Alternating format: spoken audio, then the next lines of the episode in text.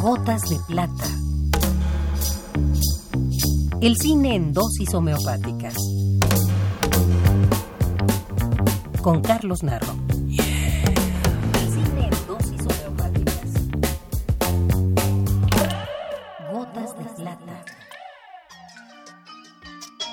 El desconocimiento de la historia es de fatales consecuencias para los pueblos. Se dice que obliga a repetir los errores.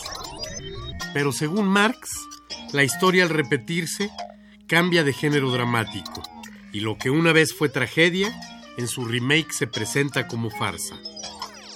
En los repetidos intentos de borrar nuestra historia o de reescribirla de acuerdo con los vencedores en turno, la Revolución Mexicana es una de las víctimas, hasta el punto en el que hoy para las nuevas generaciones pareciera no haber tenido lugar. Escuchen señores, oigan el corrido de un triste acontecimiento. Pues en Chinameca ha muerto a mansalva Zapata el gran insurrecto. Afortunadamente existe quien nos recuerda permanentemente nuestra historia.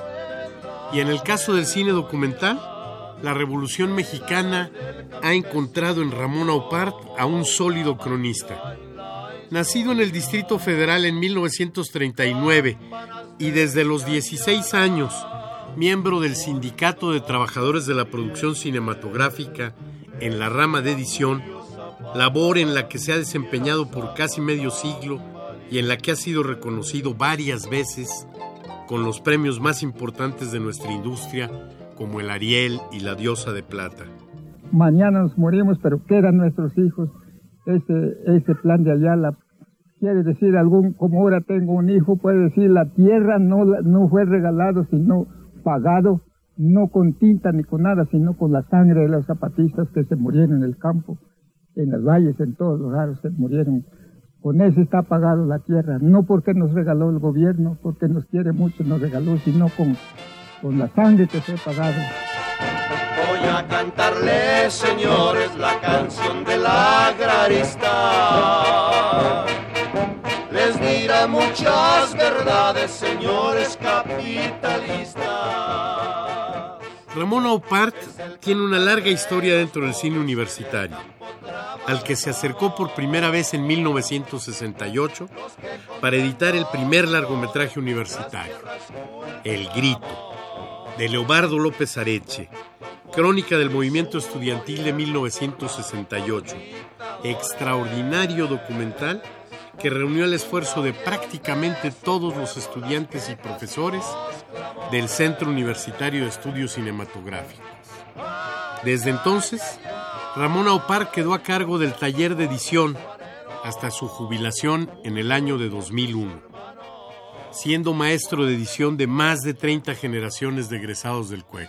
Le decían changos, que los changos y que ahí vienen los changos y que Vía los va a hacer ahorita poquitos, porque eran muy tontos los changos, oiga. Cuando le agarres aquí del cerro, llegaron y se sillaron y todo ahí en la mesa, ya había, estaba ahí en el cerro preparado, oiga.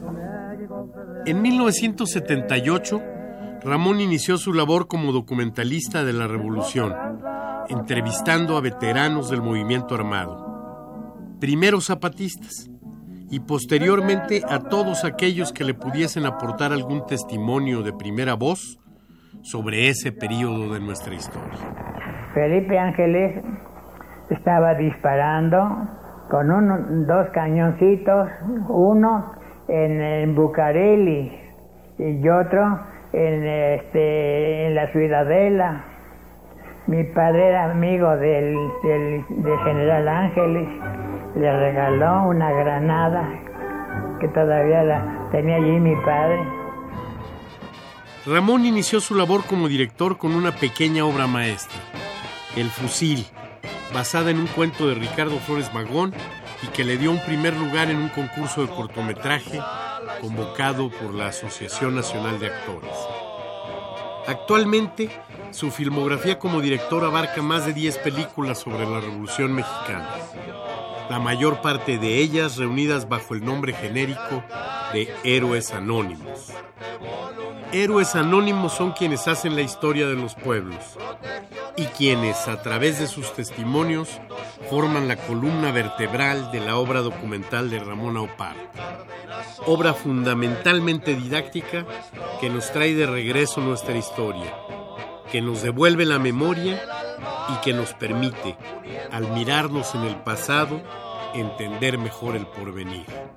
Ay, ay, ay, luchando por murieron muchos hermanos, guardemos fiel su recuerdo.